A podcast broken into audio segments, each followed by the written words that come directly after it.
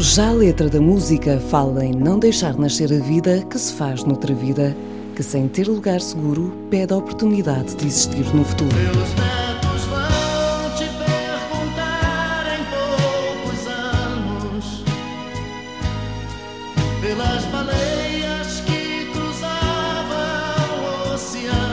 E o futuro chegou em 1981, quando a legislação proibiu a caça da baleia, o mamífero que era alvo do homem desde a Idade Média e cuja invenção do arpão em 1870 e melhoramento dos navios de pesca levaram a uma redução destes seres, estando muitas espécies em perigo de extinção. Se no início do século XX existiam centenas de milhares de exemplares, no final da década de 80, cerca de 90% da população das baleias azuis, cinzentas e corcundas, bem como os cachalotes, tinha sido dizimada.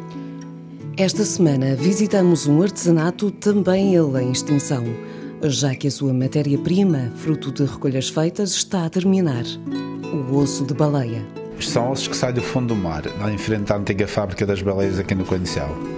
E alguns estavam em algumas latadas aí à volta da ilha, porque eles usavam as, as maxilares para fazer eh, pilhares nas latadas. E ao longo dos anos andei a recuperar alguns para fazer os trabalhos aí à volta da ilha, que também não dura para sempre. João Alves Souza trabalha o osso de baleia oficialmente desde 1995.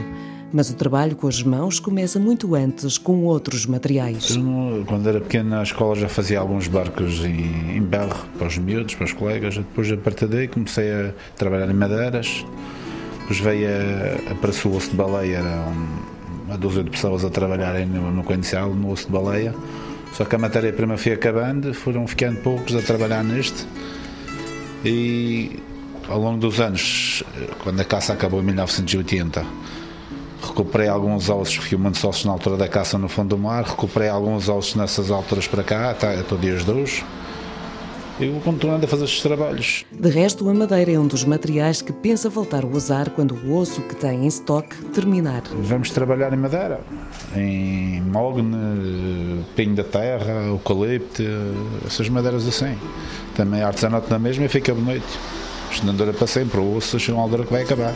E dada a escassez do material, cada vez que João Sousa trabalha uma peça, tem de ter cuidados redobrados para não deitar a perder os restos de osso e dentes que ainda tem. A gente tem que se aproveitar ao máximo, se há um pedacinho doce, tem-se que, tem que saber o que é que se vai fazer com ele, não se pode esbaldar, que isto não, não a matéria-prima não é muito e tem-se que aproveitar ao máximo. Eh, Não parte facilmente. Pode é, já não dá para a peça que a gente quer fazer, a partir daí já não dá para alterar.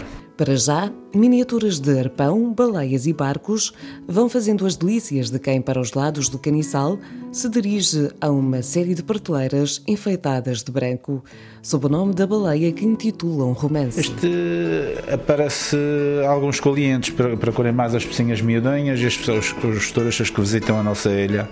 Neste momento também já fica um pedacinho a pensar três vezes se a aldrabalos, se não, se não temos aldrabalos, porque agora há lojas também deste de artesanato para aí, vendem plástico para osso de baleia.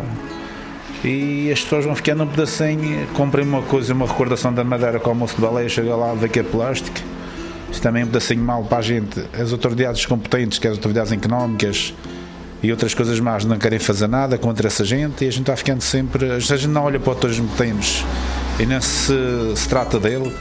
Mas uma altura que vão dizer que a gente não vê ninguém cá à Madeira, vão dizer que somos uns aldrabões e que anda-se aqui a vender gato por lebre. De resto, uma atividade que julgamos será mais controlada com a abertura do novo Museu da Baleia, prevista para setembro de 2011, e para o qual João Alves Souza também cedeu algumas peças para que façam parte do acervo deste espaço. Um museu que faz falta, dado o antigo ter fechado portas e haver muitos turistas a perguntar por estes vestígios históricos da caça à baleia. Um marco desta vila é este. Mais turismo à freguesia, é uma mais-valia para a Madeira e para o Conselho de Machique. E penso- é muita gente a perguntar pelo Museu da Baleia, todos os dias aí, à volta de 30, 40 pessoas aqui a perguntar. Agora nos outros lados devem perguntar a outras pessoas também. Enquanto as portas do museu não abrem aos curiosos pela história, ficam algumas lembranças de quem viveu de perto as cenas que marcavam as baías madeirenses. O que me lembra mais foi um- as, as matanças que eles faziam. Muitas vezes a Baía de Machique fica toda vermelha, que cercaram os cachalotes para a Baía de Machique dentro. na Beia da Abra, a gente ia acima das rochas ver, é, é essas coisas que, eu, que guardei com recordação.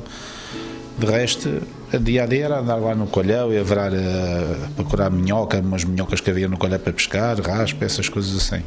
Lembro-me era pequeno, andava na fábrica das baleias, em cima das baleias, até parece algumas filmagens que eu apareço.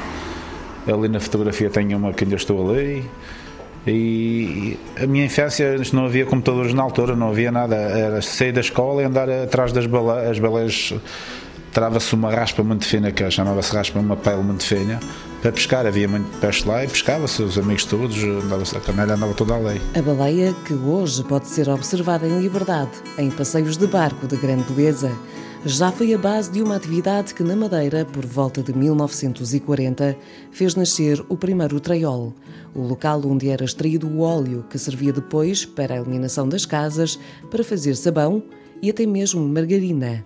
E é ainda alvo de grande referência no caniçal, onde se vendem as últimas peças em osso do mamífero que é agora protegido, para que as gerações vindouras possam também elas fazer-se ao mar e observar este que é o maior cetáceo conhecido.